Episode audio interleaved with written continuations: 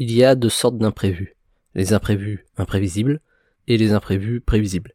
Les imprévus imprévisibles, c'est le genre de truc que vous n'aviez pas vu venir.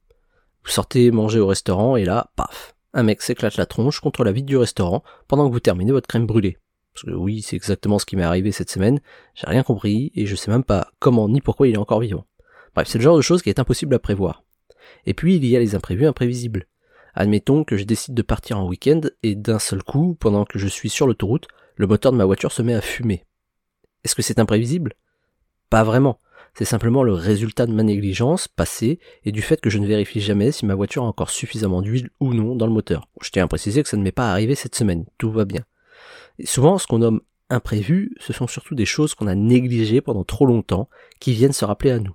Tous les petits trucs qu'on glisse sous le tapis en espérant qu'ils vont se régler tout seuls. Et là, six mois plus tard, ça nous prend par surprise. Chaque fois qu'on procrastine quelque chose, on se fabrique un imprévu qui viendra nous chiquer le mollet dans les six prochains mois. Passer à l'action aujourd'hui, c'est aussi gagner du temps demain.